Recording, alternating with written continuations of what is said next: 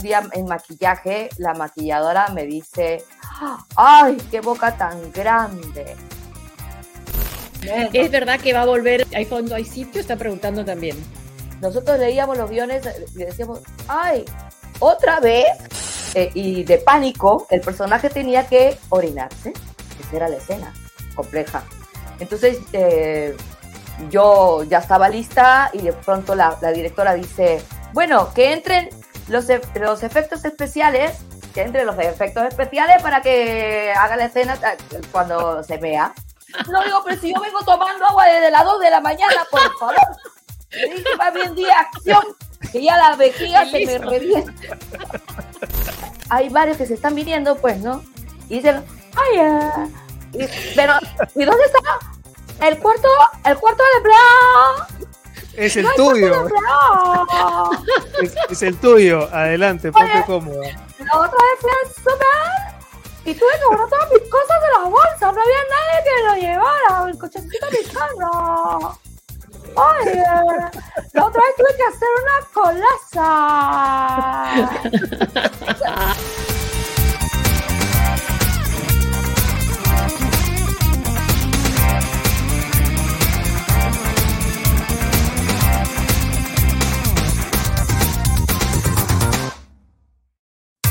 Hacerte miembro premium de Sálvese quien pueda en YouTube es muy fácil. Desde tu PC o laptop, primero accede a tu cuenta de Google Puede ser con tu correo Gmail o con tu cuenta YouTube. Ahora entra al canal de Sálvese quien pueda. www.youtube.com slash sálvese quien pueda. Busca la pestaña Unirse y dale clic. Te saldrán tres opciones de cobro mensual. Seguidor, fans y patrocinador. Una vez que elijas la de tu preferencia, dale clic a Unirse. En la siguiente ventana ingresas tu información de pago y le das clic a comprar. YouTube cargará mensualmente a tu tarjeta el monto que elegiste. Listo, eso es todo. Ya eres parte de la gran familia de Sálvese quien pueda.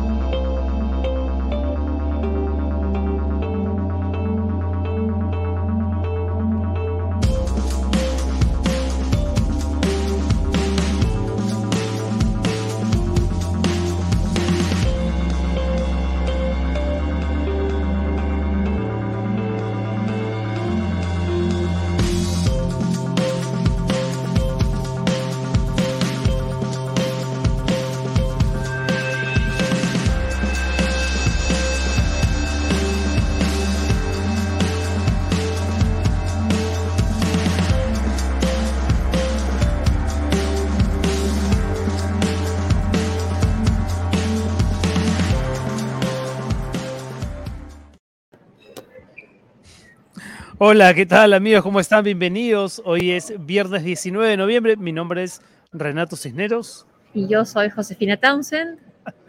y esto es Sálvese quien pueda. Sálvese quien pueda.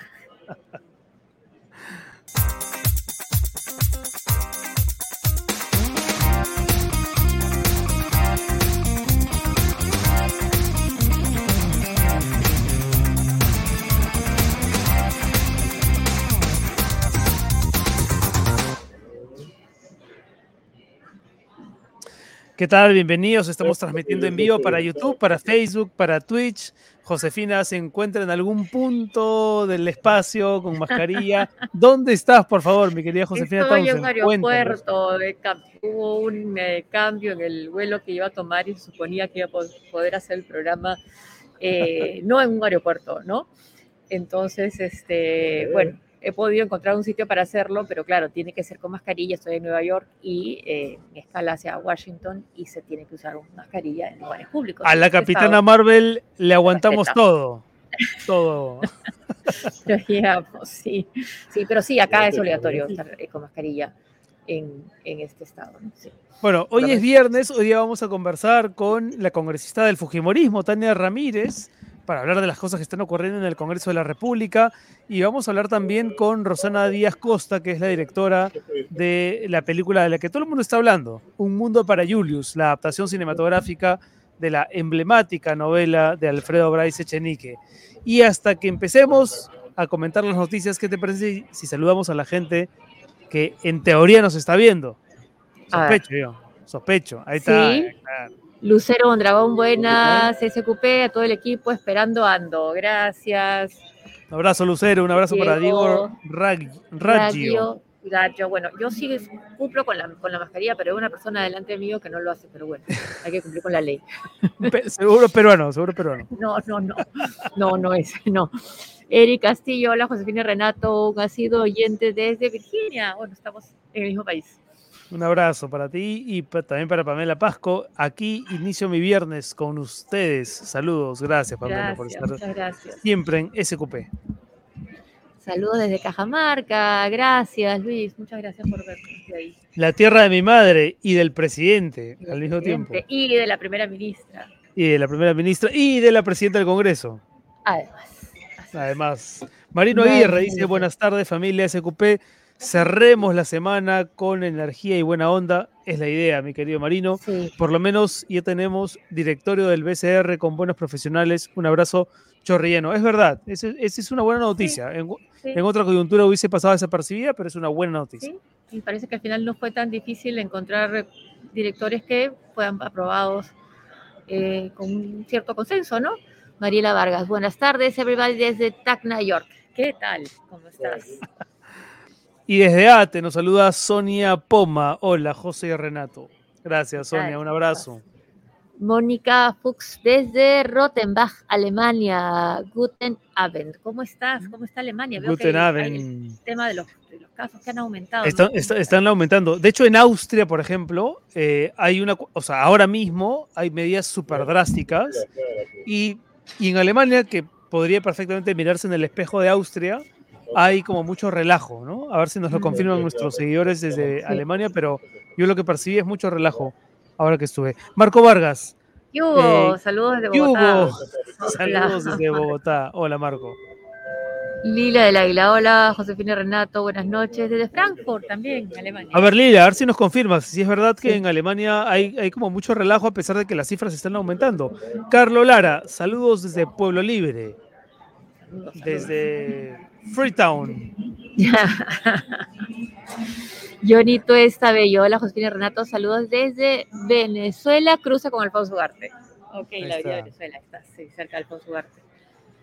y eh, Femenino Lisbeth dice buenas tardes, saludos desde Arequipa, primera vez en vivo. Ah, mira, sí, hay personas que esta hora sí le ha parecido conveniente y otras también.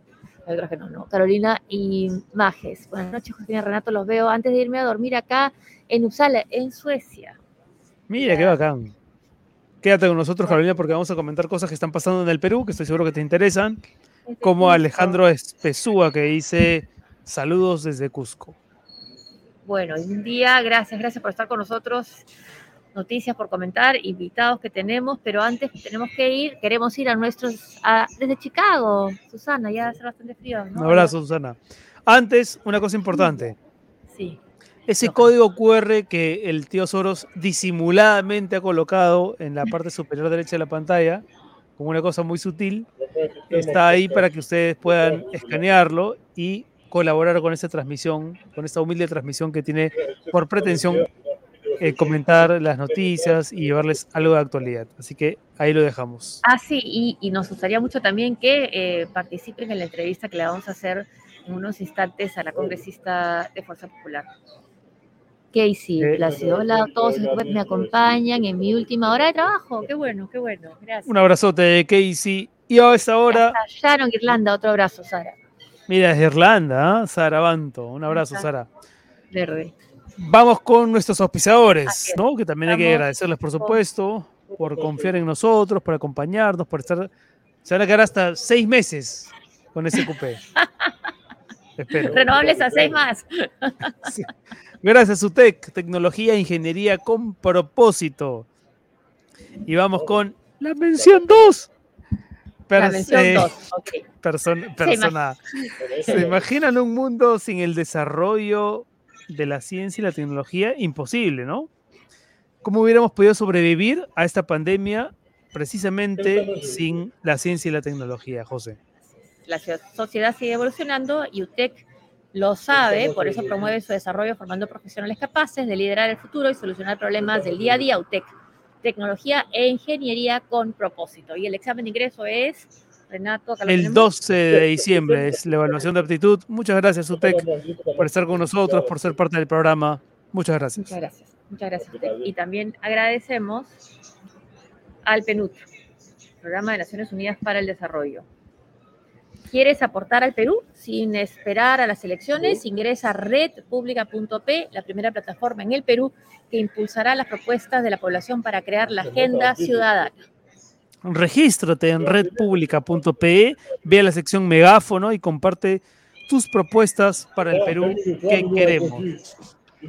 A ver.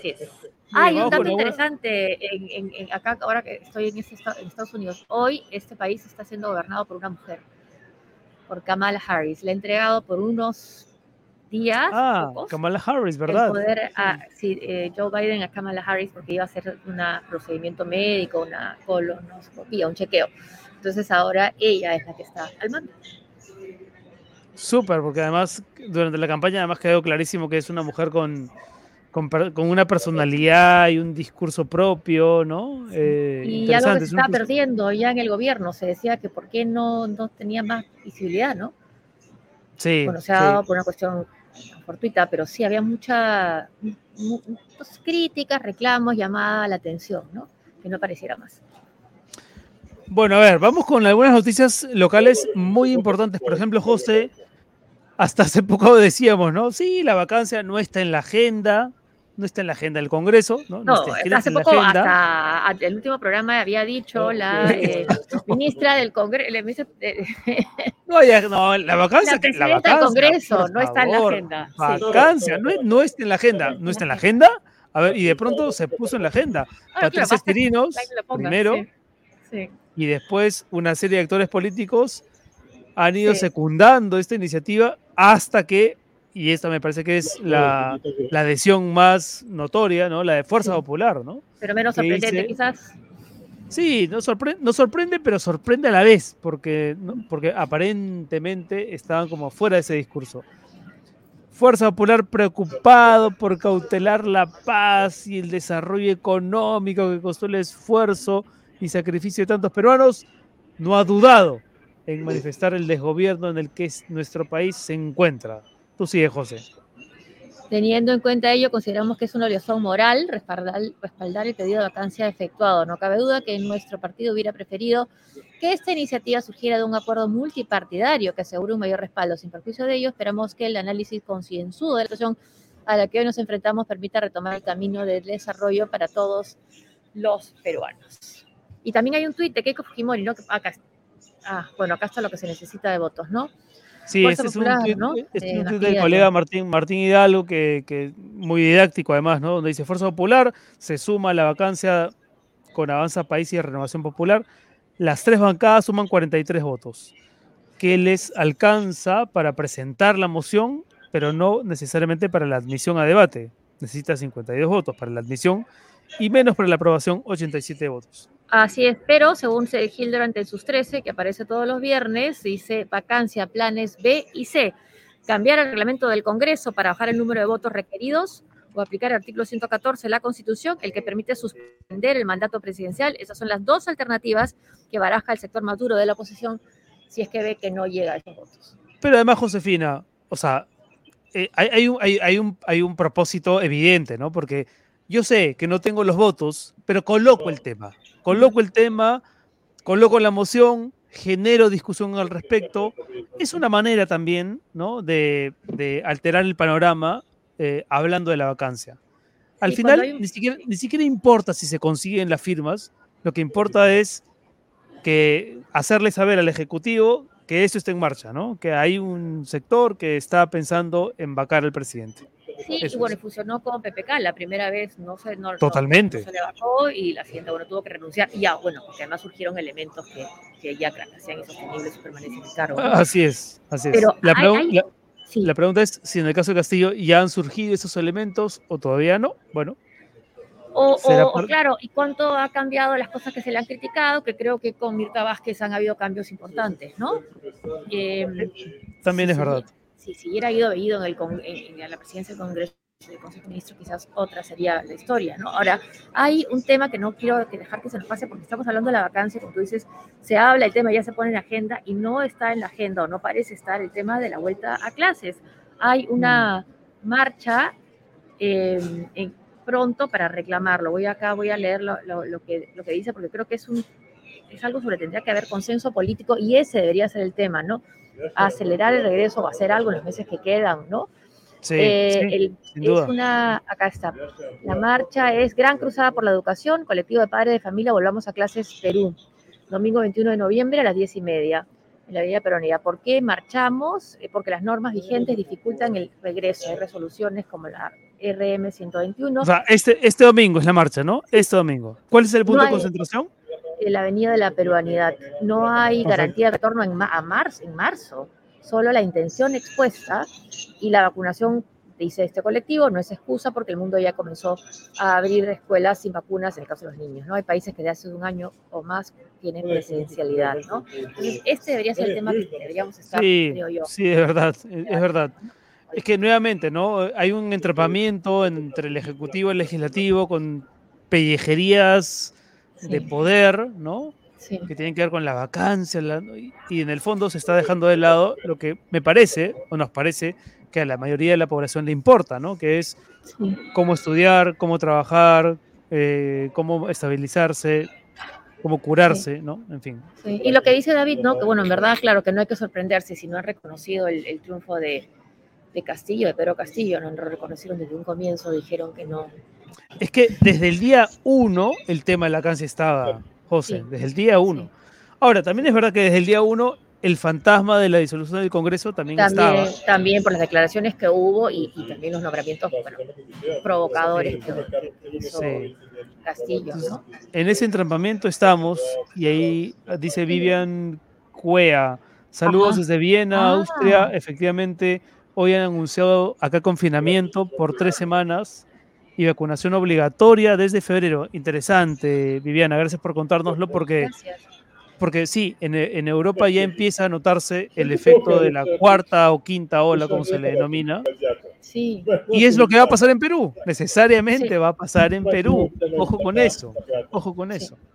sí. Por eso quizás incluso en el caso de las escuelas sería eh, aprovechar que estamos en un momento en que no hay todavía señales de la tercera ola para estar en clases y en caso de que se suceda un aumento, bueno, cerrar, ¿no? Ir abriendo y cerrando según la situación sanitaria, ¿no?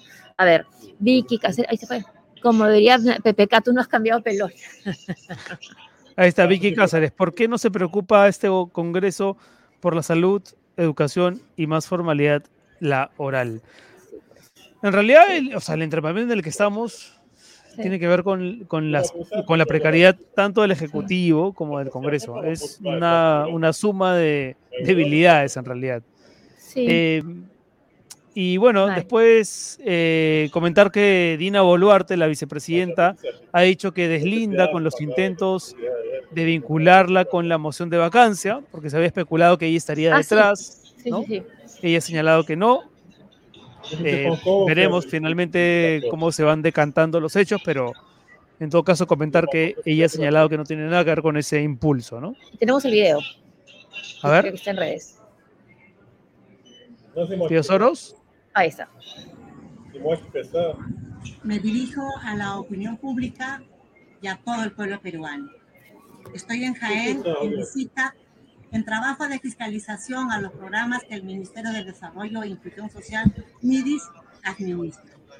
Ayer, lamentablemente, un acto de irresponsabilidad de frente al país, la congresista Patricia Chirino presentó una moción de vacancia, la misma que a través de mi Twitter rechacé totalmente.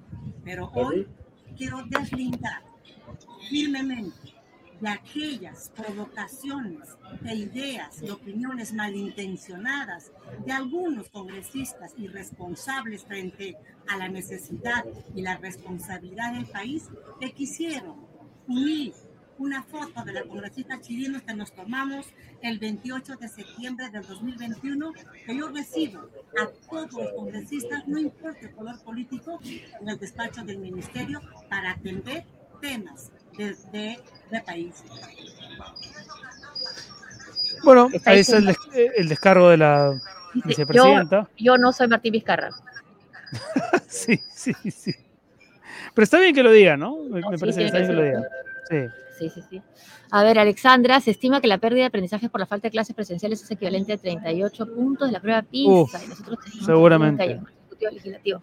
Sí, pues sí, con un eh, ministro que deberían concentrarse más bien en, censurarlo, interpretarlo por lo menos, o, lo que pasó con el ministro Silva también, que en un principio no votaron por su, por su interpelación. Bueno, José, hoy, hoy 19 eh, de noviembre se, se, cumplen 21 años desde que Alberto Fujimori renunció por fax a la presidencia del Perú. Tenemos como primera invitada a Tania Ramírez, que es una congresista del Fujimorismo, y aunque yo sé que lo importante es hablar de la coyuntura y de lo que está ocurriendo ahora mismo en el Parlamento, no quisiera dejar de preguntarle respecto de este aniversario o de, esta, este recuerdo, a ver si, nos, si tiene algo que compartir con nosotros. ¿Está la congresista con nosotros? ¿Congresista? A ver. A ver si el tío Soros me confirma. Todavía, no, está. todavía no está. Bueno, eh, en algún momento lo vamos a obtener. En todo caso, recordar que esta fecha es importante también por eso, ¿no? Se cumplen 21 años desde que renunció por fax Alberto Fujimori a la presidencia del Perú. El documento de Fujimori llegó el 19 de noviembre al despacho del, de quien entonces era presidente del Congreso, Valentín Paniagua, eh, y claro, para evitar la justicia, ¿no? A la que finalmente terminó sometiéndose. Y recuerda en su cuenta de Twitter, José Alejandro Godoy, que tiene el libro sobre Fujimori, bueno, qué sucedió, cuál fue, la situación previa esa renuncia y luego cuando esta misma se dio, ¿no? ¿Estamos ahí ya? No. No sé, no, todavía no, ¿no?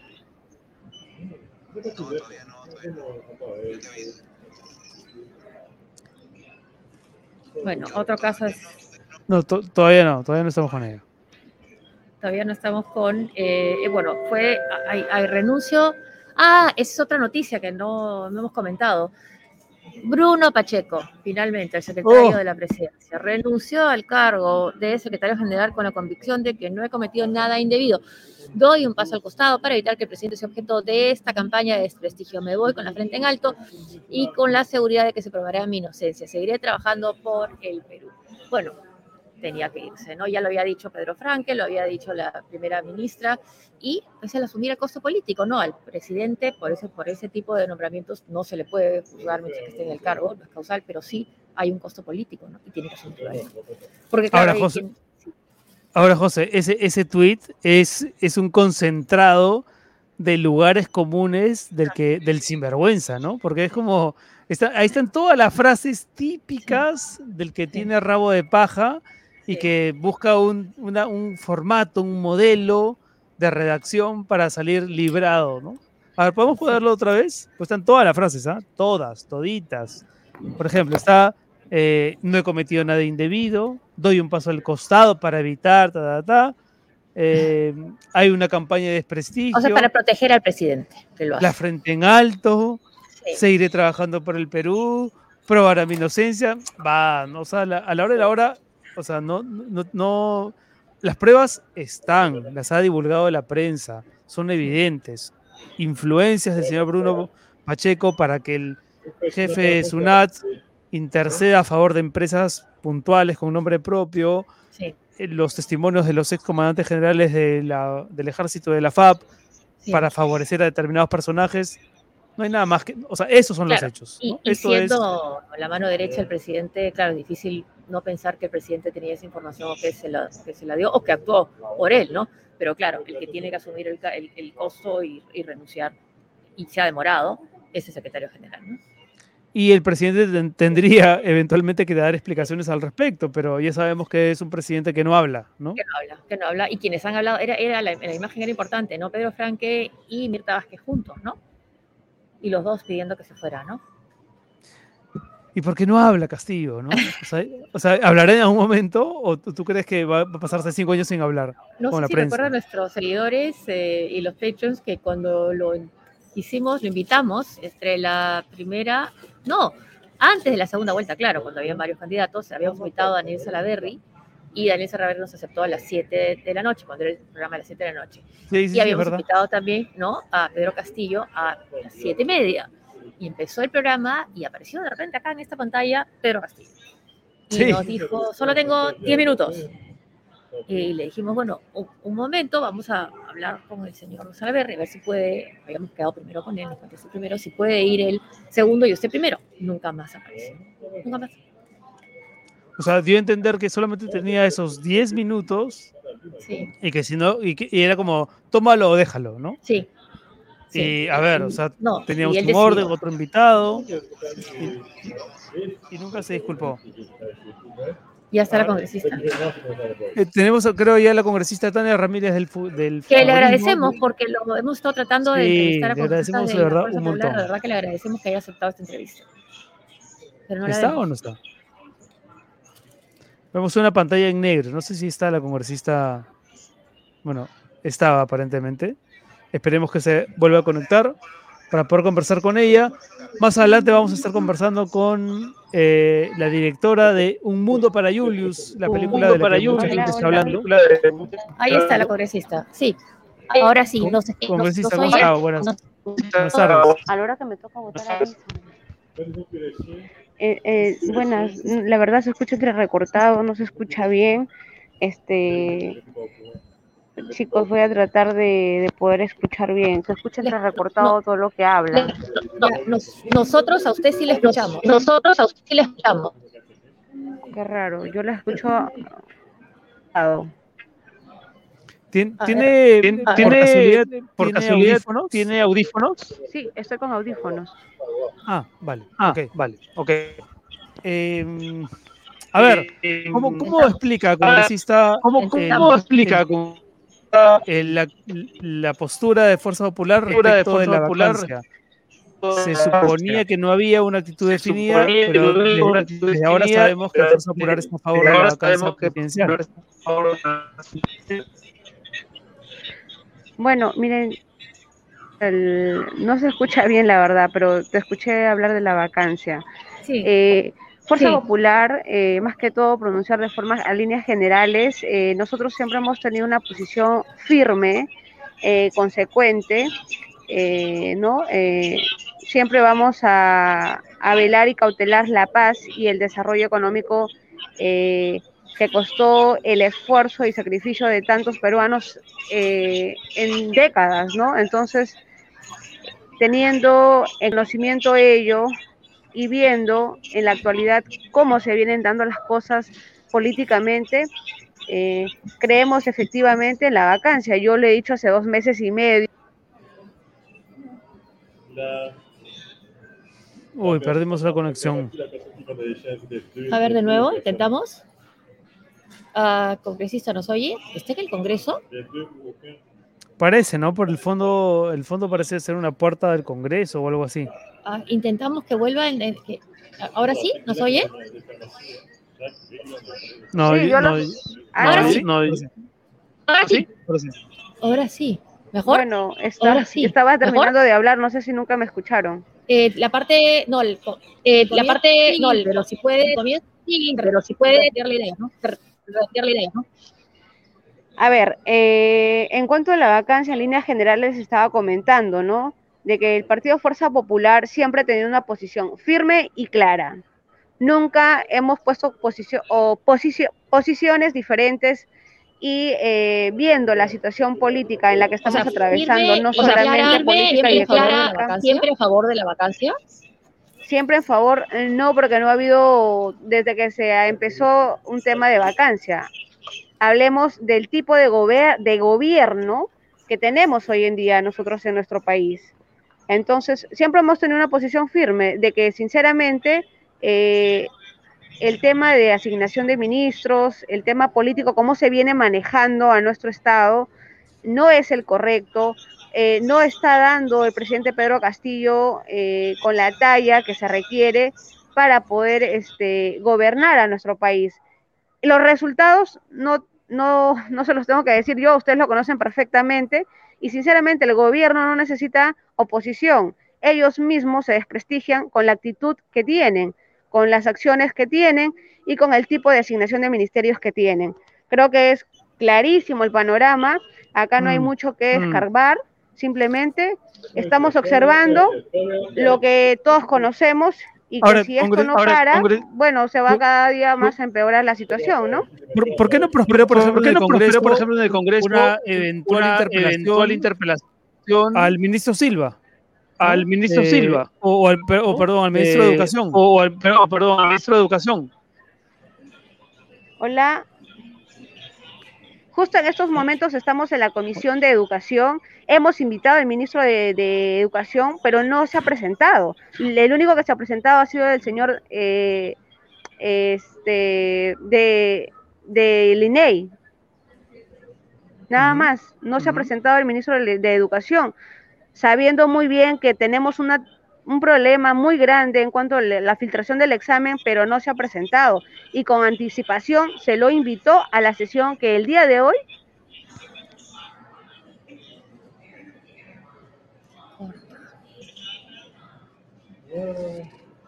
A ver, Ya, ahora, congresista. lamentablemente la- la- tenemos problemas con la conexión de la congresista y no, no se está permitiendo. ¿Se ahora? el- ¿No? sí, Nada, no. y si vuelve a entrar, yo creo que, que me interesa preguntarle es, dice Keiko Fujimori que en Fuerza Popular creemos que este gobierno viene demostrando una permanente incapacidad para conducir el país. No dice que el presidente Pedro Castillo, dice este gobierno, o sea, se refiere también a la vicepresidenta, también es parte de esta incapacidad permanente. A ver qué tendría que decir, ¿no? A ver si. A ver si podemos volver con la congresista. ¿Alguna posibilidad? A ver qué dice, ¿no? No, está con problemas con problemas. Sí, bueno, me, me, me, me, me- me confirma nuestro productor que parece que tiene muchos problemas, ¿sí? es lo que llama la atención de este tuit, no más allá, bueno, la vacancia creo que no llama tanto, pero que diga el gobierno, ¿no? Viene demostrando una permanente incapacidad para conducir el país. O sea, el gobierno no es solamente, no están solamente yendo entonces a- o pensando en la vacancia del presidente, sino también de la vicepresidenta. Pareciera eso. Bueno, lamentablemente hemos perdido la conexión con la congresista Ramírez. No, no, no, no hemos podido preguntarle todo lo que queríamos. Eh, Pero bueno, son preguntas que se quedan, ¿no? Ahí en el tintero. Sí, una lástima. Bueno, vamos entonces con nuestros siguientes invitados. Sí, estamos, ¿no? Estamos, estamos con. eh, a ver, Ah, y recordar lo que hoy, hoy, 21 años después de la renuncia por fax, Alberto Fujimori, que recuerda José Alejandro Godoy, publica la carta, ¿no? Y él apela al patriotismo, ¿no? Para resolver esta situación. Y al poco tiempo apeló a su nacionalidad japonesa para quedarse en el Japón. Entonces, ¿de qué patria estábamos hablando? Estamos con Patrick Benail, director de la carrera de Ingeniería Ambiental y del Centro de Investigación y Tecnología del Agua. Eh, cita por sus siglas, con quien vamos a conversar unos minutos sobre precisamente ese tema, ¿no? Eh, ¿Cómo estás, Patrick? Gracias por estar con Hola, nosotros. ¿qué tal? ¿Qué tal? Buenas tardes, Josefina, Renato. Un gusto saludarlos. ¿Qué tal? Hola, gracias. Patrick. Estaba leyendo, Patrick, esto de mm, el- este tema de los ríos danzantes, ¿no? Los aportes eh, de la Academia para, los- para el Entendimiento de los Ríos en los Andes y la Amazonía. Y, y mientras leía la información, pensaba que, poco sabemos los peruanos respecto de ese tema y de la urgencia de abordarlo. Eh, ¿por, por qué sientes que es, o por qué crees que es necesario hablar de ese tema hoy, por ejemplo? Sí, Renato, muchas gracias. Es importante hablar de los ríos, eh, principalmente los ríos amazónicos, porque quizá ustedes saben, enfrentamos muchas amenazas ambientales actualmente. Eh, amenazas que vienen principalmente de actividades humanas y los ríos amazónicos no son la excepción. Están amenazados como consecuencia de cambio climático y como consecuencia principalmente de obras de infraestructura eh, que se quieren construir en algunos de ellos y que ponen en peligro su funcionamiento natural. Entonces es por eso que es importante hablar de esto. Y, por ejemplo, cuando, cuando eh, ju- justo hace, hace, poco, Patrick escuchaba eh, tesis mm, que no me parecen nada descabelladas respecto de que habrá dentro de muy poco tiempo una crisis del agua, una crisis hídrica, y que el Perú será un país bastante afectado a pesar de tener estos recursos. Eh, ¿Cómo crees que podríamos concientizar a la gente de esa emergencia que más temprano que tarde nos va a estallar en la cara, probablemente? Lo, lo que dices, Renato, es muy cierto. Efectivamente, el Perú hace parte de las excepciones en Sudamérica. Eh, junto con Chile, Perú son los dos países que hacia el 2050 estarían en un nivel Eso. de estrés hídrico bastante alto. Y suena contradictorio porque en teoría tenemos mucha agua. Eh, tenemos toda una vertiente andinoamazónica con enormes recursos hídricos, pero el gran problema, Renato, es que el agua está muy mal distribuida en el país. El agua se encuentra en la zona en donde hay pocos habitantes y donde somos muchos habitantes no hay agua. No hay agua. Entonces, el agua se genera un estrés hídrico o una carencia de agua porque, no, porque es muy difícil traer esa agua hasta donde estamos quienes la necesitamos. Entonces, es por eso que se genera un, un- una- un desequilibrio hídrico porque somos demasiados en donde no hay tanta agua. Básicamente, esa es la explicación corta de por qué es un problema. Ah, Lo mismo sucede en Chile, salvo ciertas diferencias. En Chile hay mucha menos disponibilidad de agua que lo que hay aquí en, en- en el Perú. Eh, entonces es importante eh, cu- cuidar lo- la poca agua que tenemos, porque si, si sabemos que está muy desigualmente repartida y la poca que hay la utilizamos mal, pues eso genera aún un problema mayor. Eh, en el caso de Lima, por ejemplo, Lima vive bajo la amenaza de un estrés hídrico constante, porque cuando Lima eh, nació, se fue fundada, jamás se pensaba que íbamos a tener tantos millones de habitantes. Entonces no estuvo diseñada desde un comienzo para surtir en agua potable, que es lo más importante, a tanta gente. Entonces ahí es el problema. Y, es importante eh, eh, proteger los ríos, eh, principalmente los andinoamazónicos, porque, por ejemplo, quizá la, audiencia no lo sabe, el, el río Amazonas nace en los Andes y el río Amazonas es la confluencia de tres principales ríos que recorren una gran parte del territorio peruano. El trabajo que nosotros hicimos en el CITA fue justamente buscar formas para entender esos ríos, caracterizarlos, es describirlos, de esta forma poder entenderlos y luego poder proponer soluciones que no vayan en contra de su funcionamiento. Y es por eso que se llama el proyecto eh, Ríos Danzantes, porque estos ríos que a, a simple vista parecerían estáticos, unos gigantes que no se mueven, Sí. sí están moviéndose constantemente.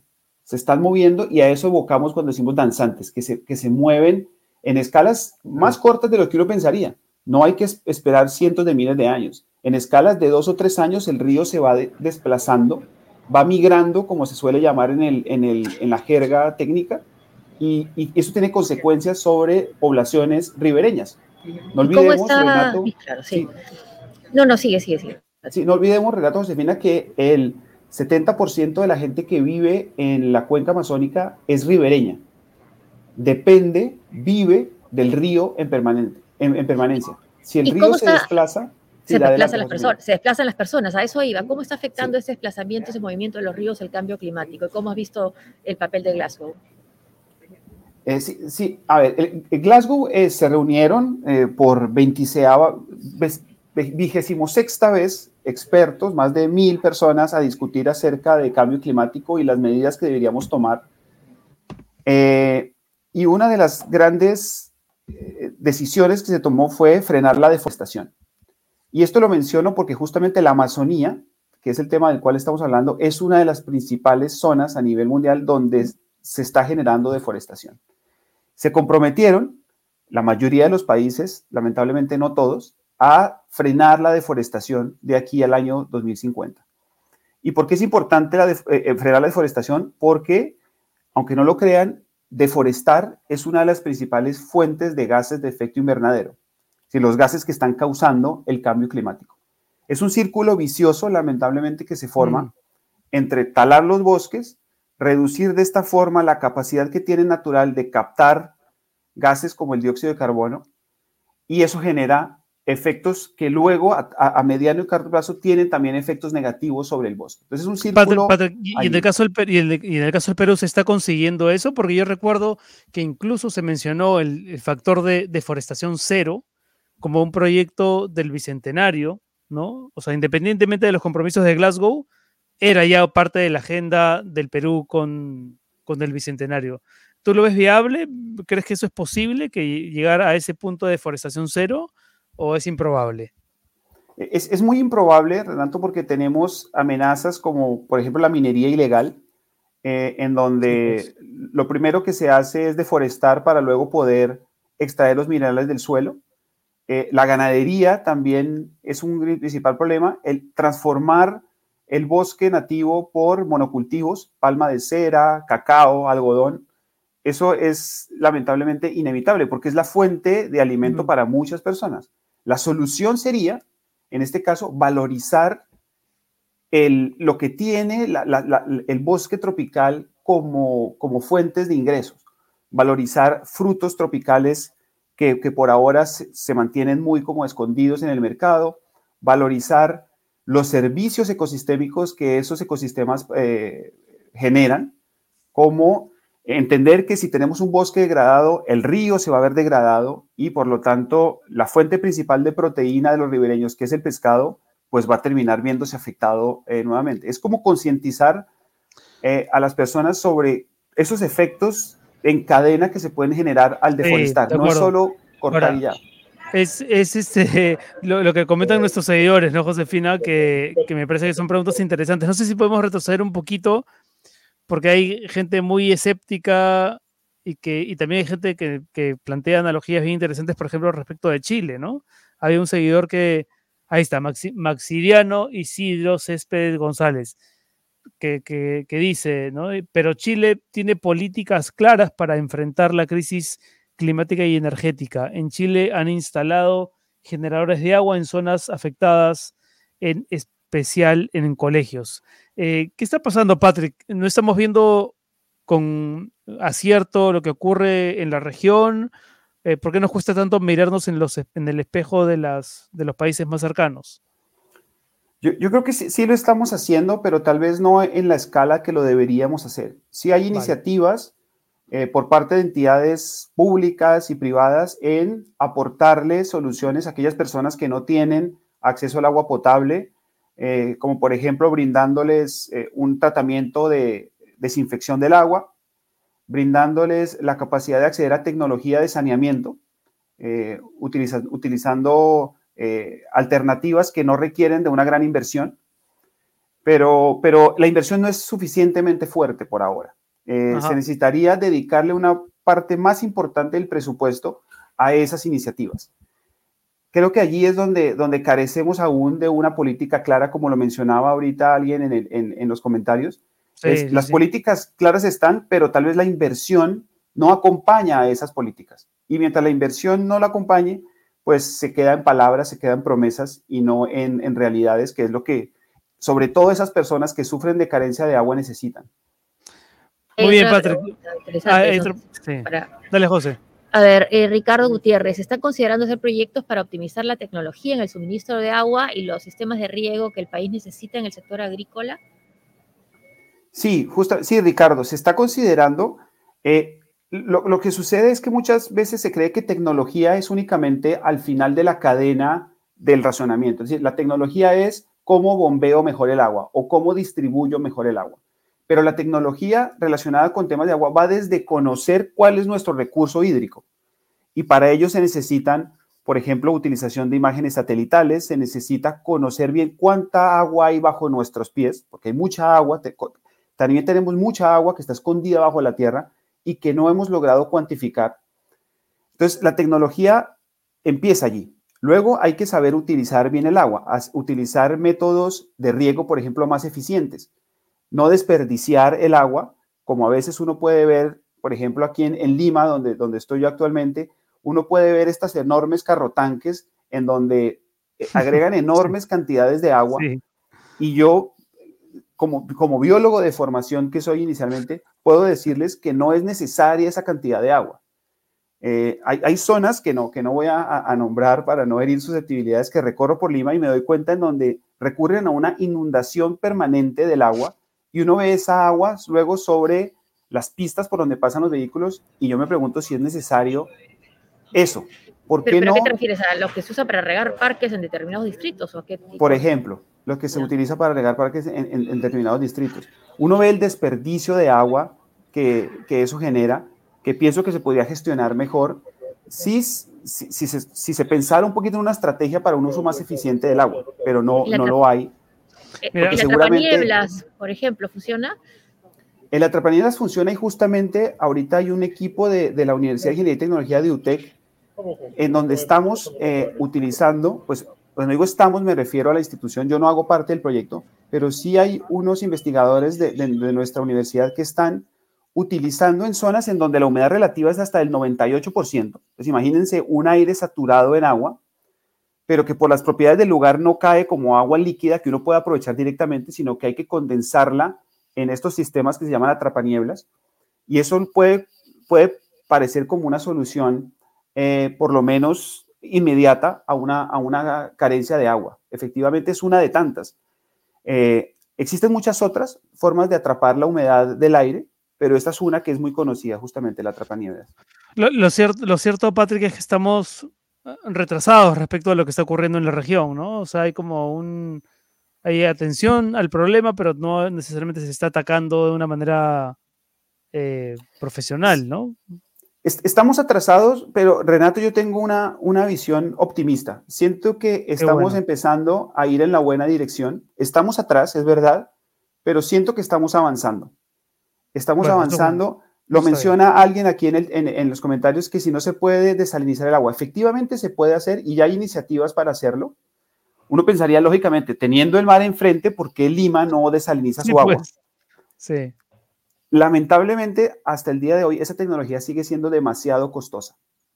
Demasiado costosa. Estamos hablando de hasta casi 100 veces más costosa producir una cierta cantidad de agua desalinizándola de mar que con otro método, que puede ser incluso trayéndola desde cientos de kilómetros eh, de distancia.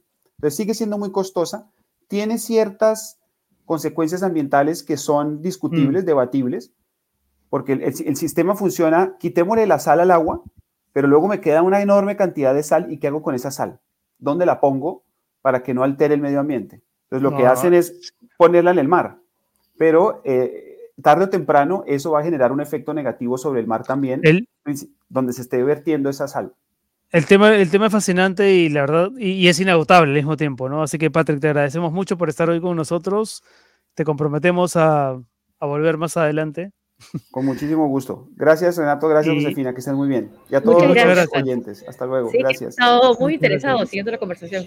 Sí. Patrick Bineil, que es director de la carrera de Ingeniería Ambiental y del Centro de Investigación y Tecnología del Agua, ha estado dándonos estos alcances que de verdad que son bien interesantes y preocupantes al mismo tiempo, ¿no? Porque dan a entender de que dentro de no tanto tiempo vamos a estar en medio de una crisis hídrica bien, bien, pero bien angustiante. Y listo, mi querida Josefina. ¿Has ido al cine a ver Un Mundo para Julius o no? No te escucho, no te escucho, no te escucho. Tienes que activar tu micrófono. Ah, y lo cerré porque hay una persona que está hablando muy fuerte por aquí. Ya, déjalo abierto ya. Ya lo dejo abierto ya. Eh, no, no, no lo he visto. ¿Tú lo has visto ya?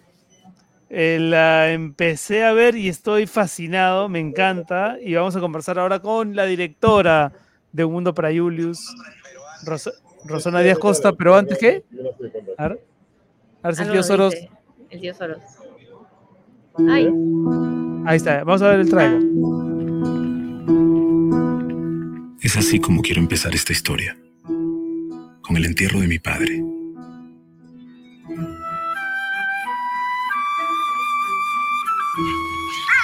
Unos meses después convertí en una diligencia la carroza de mi bisabuelo y ya no recordaba el rostro de mi papá. Julito, ¿qué haces aquí? Si tu mamá se entera, nos va a llamar la atención.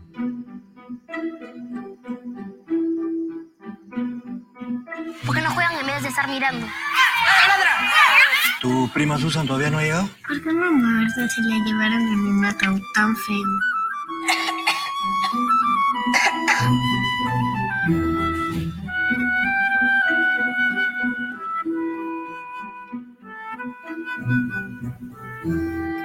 Ay, Julito, tú tienes más plata en tu alcancía que todos los amigos de Guarocondo juntos. A ver. Ah, eso. Julius Darling, ¿te gusta comer aquí con nosotros? Orejitas como siempre en la luna. Menos mal que ya no sacaste de Chorolandia. ¿eh?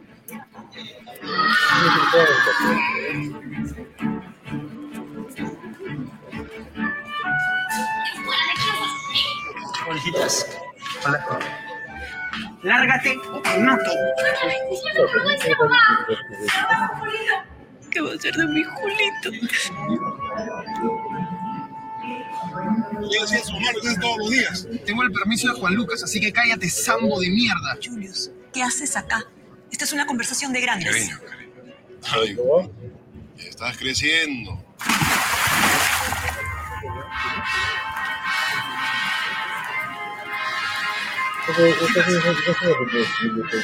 ¿Cómo ves a la mami? Y su encantadora esposa, Lady. Corpus Christi. Corpus Christi. Boys.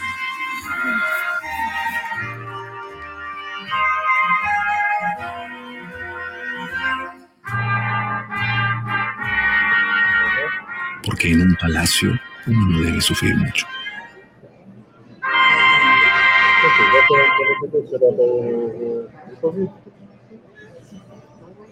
Rosana, bienvenida, qué bueno tenerte. ¿Nos escuchas?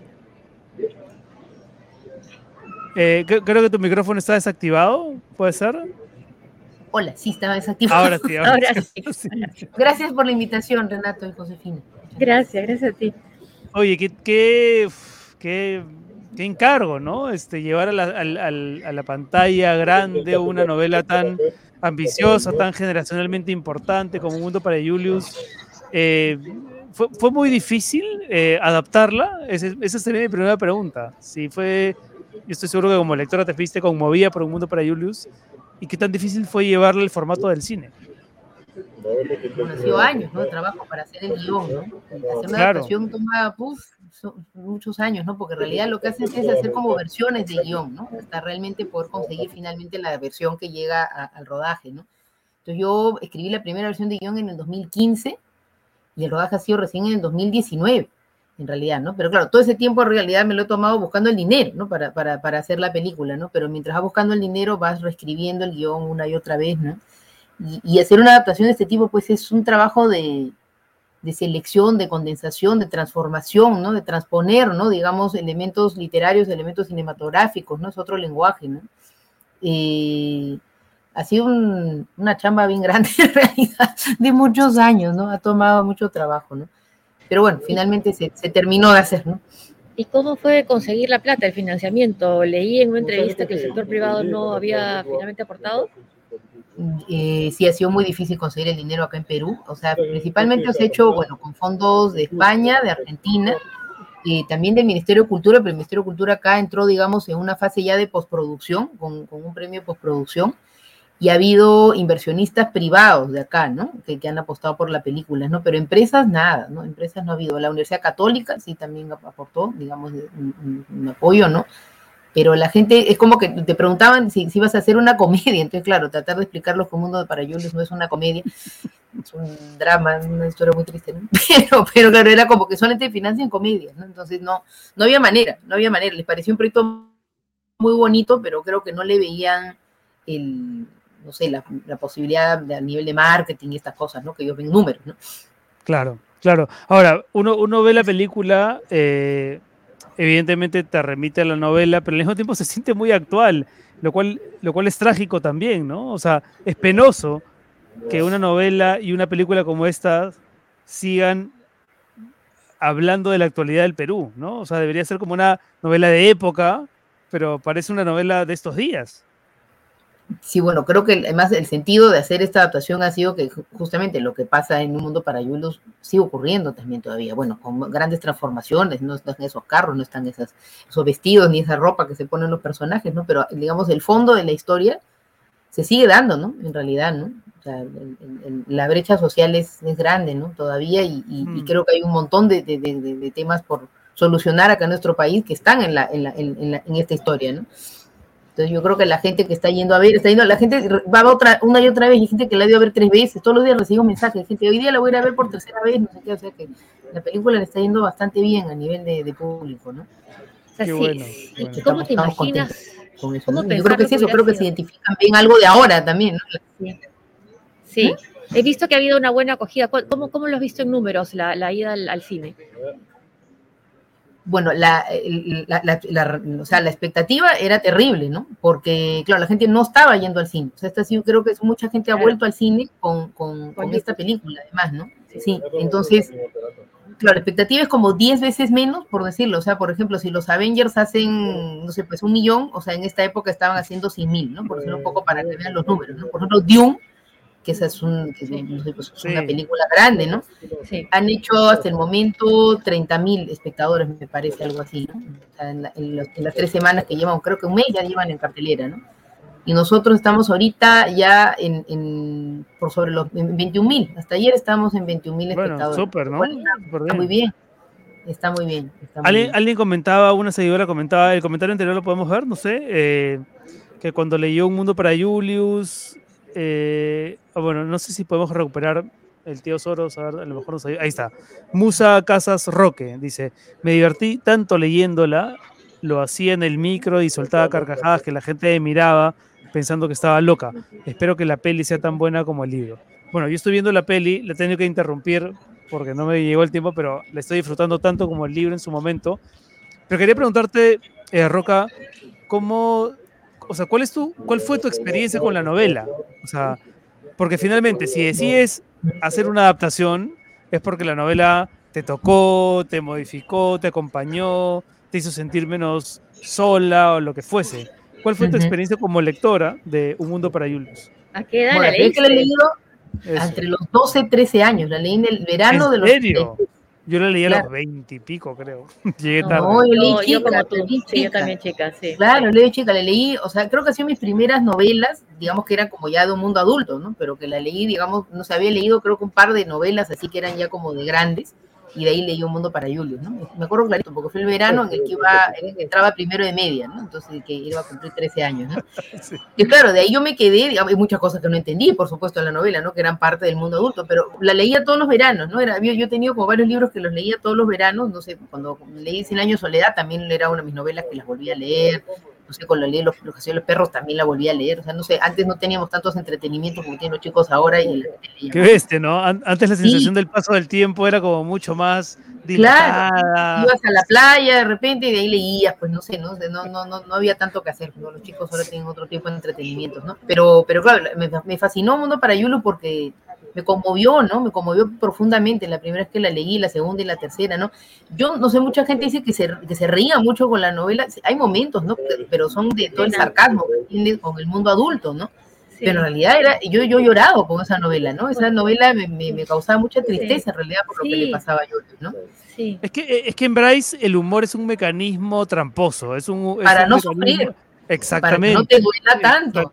Eso es. Bueno, Bryce te lo dice, ¿no? Él, él usa la ironía para que no me duela tanto. Él lo dice, para que no me duela tanto, ¿no? Lo que Mm. estoy escribiendo. ¿no? Muere el papá, muere la hermana, se va su mamá, la nana que tanto quería. que- Sí, que- sí, duro, ¿no? sí, sí. Es una, es una serie de pérdidas, ¿no?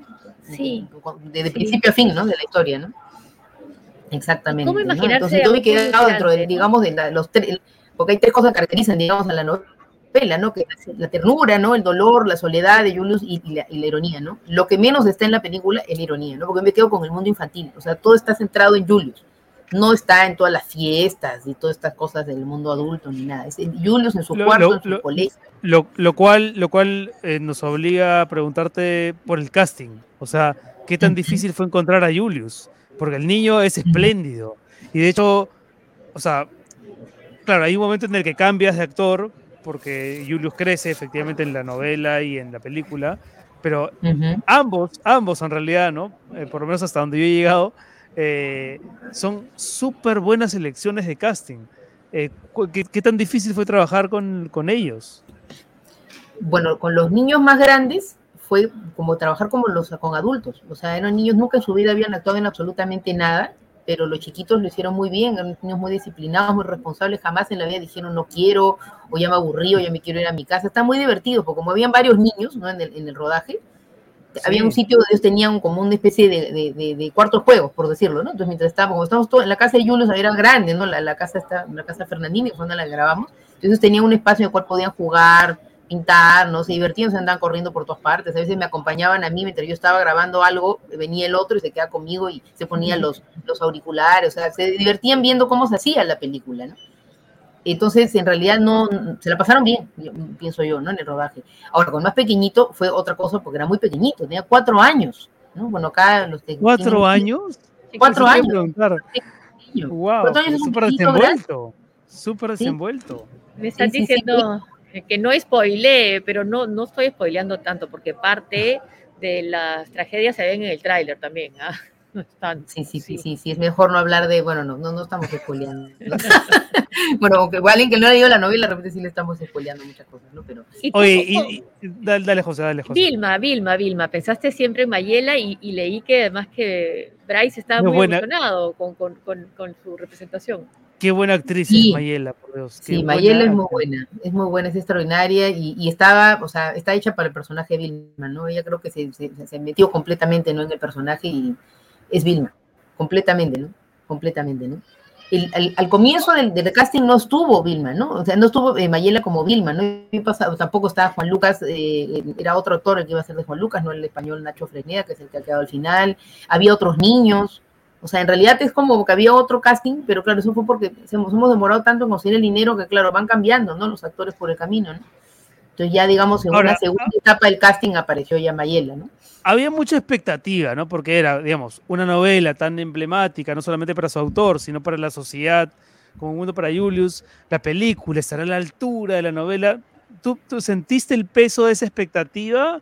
Eh, y, y cómo sientes, o sea, y sientes que ese peso operó durante el rodaje y la dirección o no? ¿O, o cómo hiciste para resolver esa, esa presión? Bueno, la presión sí, claro, es una presión, pero yo siempre me sentí con mucho apoyo de parte de, de Alfredo, ¿no? O sea, de parte de Bryce, ¿no?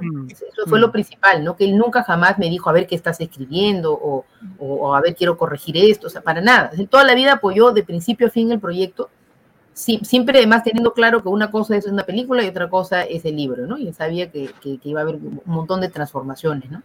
Y bueno, a mí mi- mis nervios eran sobre todo que cuando el día que él vio la, la vio por primera vez, ¿no? Dije, no a ser que de repente no le guste. Claro, porque puede ser, ¿no? O sea, que se, que se pare, que se pare y se vaya. Que se pare y se Claro, o sea, podía suceder Ay, cualquier no. cosa. Pero le encantó, se conmovió muchísimo con la película, estaba muy emocionado, dijo? ¿no? Y bueno, me dijo que le encantó, que le había parecido hermosa la película, y me dijo, es estupenda, dijo así, no es estupenda, pero está con los ojitos todos así, todos brillosos, ¿no? Entonces la verdad que me, me- se, se emocionó mucho, ¿no? Bueno, hay, hay un momento en- de. Voy, a spoilear, pero. eh, cuando, cuando Julius. el- el- la escena del cementerio ¿no? es, muy, es muy emotiva, está muy bien lograda. Este, este devaneo que tiene Julius, ¿no? De imaginar a su hermano. No, no, a su hermano. No quiero spoilear mucho, pero. Hay que spoileando toda la película. No, mira, eh, pero por ejemplo, hay, hay un- hay un detalle que evidentemente creo que, ni siquiera, que probablemente ni siquiera te has dado cuenta, pero que me parece que habla muy bien de la época, porque cuando yo voy a Lima, ya no encuentro, como encontraba de niño, chanchitos de tierra. Esto es lo que te digo, te puede parecer una ridiculez, Roca. Ah, Pero cuando, sí. cuando, están, cuando están enterrando los, eh, digamos, los tesoros de la nana, aparece un chanchito de tierra. Yo no sé si eso es intencional o no, pero me remitió a No, la apareció de pura ¿sabes? casualidad. Sí, sí. Yo Ya no hay dije, porque me de tierra, dijo, ya no "Ya hay no estamos grabando, hay un tierra". chanchito, ¿lo dejamos o lo, o lo sacamos? No, déjenlo, déjenlo. el Chanchito. Me pareció genial que haya un chanchito de tierra. Es un chanchito de los 60 que se coló ahí en la, en la grabación. Sí, sí, sí, sí, qué gracioso. No, no, no, no, no había pensado que eso. Sí, pero ya no, ya no cuentes más porque estás contando ya sí, sí. Ah, preguntan si va a estar en en Netflix la película. En Netflix más adelante, claro, puedes venderse a Netflix, ¿no? Pero ahorita, ahorita todas la- las energías están concentradas en el estreno para que la gente vaya al cine, porque más que, bueno, se estrena acá y luego se estrena en Buenos Aires. El 25 de noviembre este- se estrena en Buenos Aires, pues es una coproducción Perú, Argentina, España. Y en diciembre se va a estrenar en, en España, pero se estrena una versión más corta, de 15 minutos menos, que es una versión para televisión española, ¿no? Que no podía ser de más de hora y media. Entonces, bueno, tuvimos que editar para que sea un poco más corta, va un poco más rápido. Ahora, todo, ¿no? ahora Entonces, en la eso- de eso sucede Alfredo- en el año 2021. Ya después de eso es que se podrá pensar. En la obra de Alfredo, Julius, eh, no, no literalmente, pero se convierte en otros personajes. Hay otras novelas de Alfredo donde los personajes son como una especie de Julius adulto, ¿no? Eh, no sé, Martín Romaña, por ejemplo. ¿no? O no Puede me esperen en abril, ¿no? También. O, o tantas veces Pedro, ¿no? Pero Balbuena es como una especie de Julius grande. Eh, ¿Te has planteado hacer otras adaptaciones de Alfredo, de las novelas de Alfredo, o, o no, o todavía no estás en ese momento de alucinar? No, en este momento todavía no. Es más, yo de verdad, después de, de todo el esfuerzo que ha sido esta- hacer esta película, porque es una presión enorme en realidad y es una responsabilidad enorme que tenía, yo quiero hacer un guion original después, ¿no? Algo que no tenga que estar, digamos, que todo el mundo está, digamos, que con la mira a ver si se va a aparecer, a ver si, no sé, porque Claro. en general, digamos, toda la gente que nos comenta, que nos escribe, o sea, están contentos, ¿no? Digamos, con la, con la adaptación, ¿no? Pero claro, por ahí yo he leído así alguno por ahí eso que, no porque este tema de la ironía, lo que expliqué, ¿no? Porque la, no es, la película no es irónica, pero es que yo no tengo la obligación de hacer una película irónica, ¿no? Esa es mi interpretación, ¿no? Entonces hay gente que quiere ver exactamente, digamos, el mismo tono de la novela en, en, en la- en las películas y eso no puede ser, ¿no? O sea, soy, soy libre en realidad de hacerlo lo- como quiera. ¿no? De hecho, de hecho, ahora que lo dices, Roca, eh, claro, la novela, la novela de Alfredo es una novela ambiciosa, ampulosa, la oralidad de- es desbordante, y, y- y más bien la película es contenida, ¿no? O sea, uno ve por lo menos las primeras, las primeras escenas y impera el silencio. Y, es, y eso yo creo que es una marca de autora, ¿no? Es una marca tuya. Claro, si no, no tienes que reproducir la novela, es imposible, son dos lenguajes distintos, ¿no? O sea, Claro, totalmente distintos, ¿no? Mire la, la pregunta de Pierre Lodoyuna. ¿Llevarías al cine o llevarás al cine alguna novela de Renato? ya me quieren hacer adaptar otra novela. La Pierre, Pierre, eso, eso, eso lo vamos, eso lo vamos a resolver con un par de sours, con un par de pisco sours en su momento. Tiene que pasar mucho tiempo. Pero, pero bueno, eh, Roca, te, te- te felicitamos, te agradecemos por estar con nosotros hoy. Sí, y, y toda la suerte para ti, Gracias la novela para- y la película. Y la novela, porque seguramente la película va, va a hacer que muchos vayan a buscar la novela que nunca leyeron, seguramente, ¿no? Exactamente, o sea, yo siempre pienso, eh, porque claro, hay toda esta cosa doble, ¿no? Con la, la- la- adaptación, que hay mucha gente que es que no, que no vayan a adaptar la novela, pues este rollo pues todo muy purista, ¿no? Pero eh, curiosamente el autor sí quería que adaptaran su novela, o sea, Bryce es muy cinéfilo, le encanta, él, está, él quería que, su- que se hiciera una película de su novela, ¿no? Y están desde el año 70 tratando de hacer esta película y no la han hecho, cinco veces le han comprado los derechos de autor y ¿En no han hecho la película. Sí, sí, yo cuando me pedí los derechos a mí, la, agencia literaria, la de Carmen Balcés, bueno, que está en España, me dijeron claramente, o sea, no vamos a, a darle otra vez los derechos a una persona que realmente no vaya a hacer la película, me lo dijeron así de la, la persona que me escribió de la agencia, ¿no? O sea, mínimo, o tienes ya una primera versión de guion, o tienen un tratamiento de guion. Yo tenía una primera versión de guion cuando ya pedí los derechos, ¿no? Entonces, ah, ya, ahora sí podemos empezar a conversar, ¿no? Claro, ya había como una, un karma, ¿no? Del Interesante eso. proyecto, ¿no? Que no se hacía. O sea, se intentaba hacer, pero no se hacía, ¿no? ¿Y, Sí, y viste, sí, sí, y viste otras, adaptación, otras adaptaciones de novelas para, para hacer la película o no? que si tuve que ver, bueno, yo he visto muchas adaptaciones en general en mi vida, ¿no? No, no, no solamente por lo de la, la película. En realidad no es que he estado viendo tanto adaptaciones, sino películas, por ejemplo, de la época, que digamos, de, de la misma época, lo mismo para, por ejemplo, referencias de arte y vestuario y todo eso, pero también películas en las cuales desde el presente se cuenta el pasado, ¿no? Películas con niños, ¿no? Más he estado viendo ese tipo de referencias que en sí Mm, adaptaciones, ¿no? Porque cada adaptación tiene su mundo, ¿no? O sea, Además, no, no, además, no- o sea, sí, hace un cameo. Bryce, ¿Sí? Bryce hace, un, ca- hace un cameo, Bryce, ¿no? Así que. Este es un no cameo, con sus dos amigos, con Federico Camino y con Marita Sousa, están los dos ahí. Marita Sousa, Marita Sousa, que la conozco, Marita Sousa. Bueno, sí, mi sí, querida da- Roca, muchas gracias por estar con nosotros. Vayan a ver, vayan a ver. eh, Un Sí, yo voy a verla ya, porque la cartelera cambia pronto, ¿no? Porque la gente piensa, ah, ya la voy a ver de acá una semana, Sí. pero una semana ya no sabemos si, está en el cine que ellos querían ir, estas cosas, ¿no? Hoy día ponte que ha cambiado la cartelera, no, ayer cambió la cartelera, ¿no? Y, y ya mucha gente, por ejemplo, está con esto, ah, yo la quería ver y ahora en el cine que, que yo, que yo tengo cerca de mi casa ya no la dan en todos los horarios, pero es que no la fueron a ver en primera, primera semana, ¿no? No depende Ya, de claro. nosotros, depende Claro. del público, en realidad, ¿no? Bueno, pero es una, es, un- es una, es una muy buena película, vayan a verla y muchas gracias, Roca, por estar hoy en el programa. Muchas gracias, Renato. Muchas gracias. Josefina. Gracias, muchísimas gracias. ¿eh? Gracias. Un mundo para, Ju- para Julius está en, en todos los cines, estimo, por lo menos en la gran mayoría, así que búsquenlos. Mi querida José, ahora Eh, sí nos puedes contar, ¿nos puedes contar ¿Ah? dónde estás o no? Sí, sí, es en en Nueva York, el aeropuerto de La Guardia, camino a Washington a pasar a Acción de Gracias, Thanksgiving con mi hermana, que vive ahí en Washington. Y, este, bueno, sí están todos con mascarillas, menos una persona que estaba hablando acá al frente sin mascarilla. Un peruano seguro que No, no, no, no, no. no. Pero, pero no le dijeron nada, me llamó la atención. Sí. Pero la mayoría sí, el 99% estamos usando mascarillas. Dice, si adaptan una novela de Renato, que Renato haga un cameo. Ah, también, claro. Gracias, Juan Martín, un abrazo. Una curiosidad, ¿Renato está sazonado? ¿Qué, qué, qué pasa? ¿Qué, qué, qué es esto? Estoy tomando agua, ¿qué dice Plácido? A las pruebas, nos remitimos. Qué horror. José, por favor. Linda entrevista de viernes. Gracias, gracias. Sí, sí. Ojalá la pongan en Netflix, sí. No, no preguntamos para los que viven, bueno, en Buenos Aires la van a, a presentar, pero también en otros países sería ideal, ¿no? Bueno, si no hay en Netflix, ¿no? Pero qué bien. Qué bueno. Bueno, nos despedimos entonces de nuestros seguidores. Salu- ¿Hay algunos saluditos más de despedida antes de nuestros auspiciadores. eso? A ver si el tío Soros, el tío- tío Soros- ahí está. A ver, Musa Casas dice linda entrevista para empezar el fin de semana. ¿Verdad? Empieza el fin de semana. Muchos saludos con todos. Pásenla bien, disfrútenlo. Y les recordamos, súper bueno el internet en Nueva York, dice Claudia Soto. Ay, sí, sí, sí, sí, pero sí. El pico de lejos se confunde con agua. Oh, ya pues Pierre, por favor. Esto es agua. Esto es agua. Siempre interesante, gracias, Rosario. Casi no llego, casi, pero no, llegué. A ver. Eh, A ver. Agradecemos entonces a la mención a UTEC. Gracias a UTEC.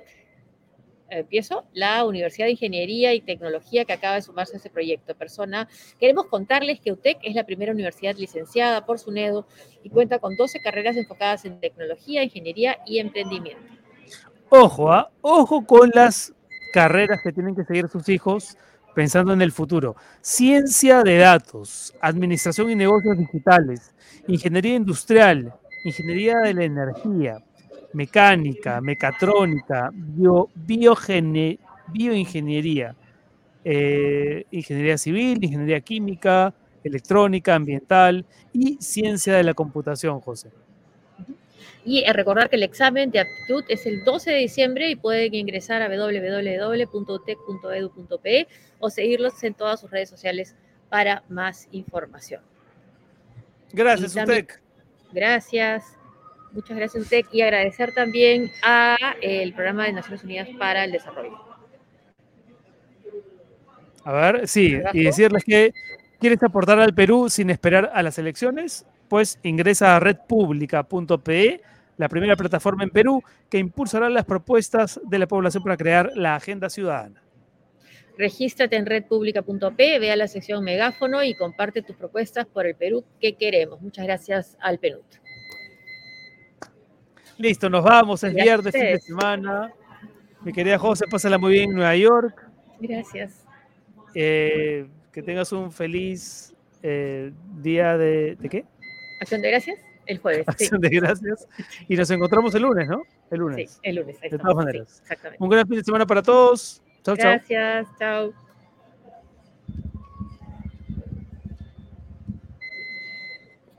Corta pues, mi querido tío Soros.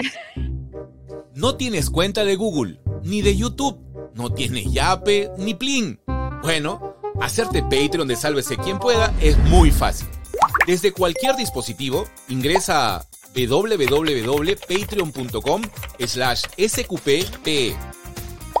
Te saldrán tres opciones de suscripción mensual. Una vez que elijas la que prefieras, dale clic a suscribir. En la siguiente ventana, completa los pasos. Crea una cuenta en Patreon, selecciona la forma de pago, puede ser tarjeta o PayPal, y listo. Eso es todo. Ya eres parte de la gran familia de Sálvese quien pueda.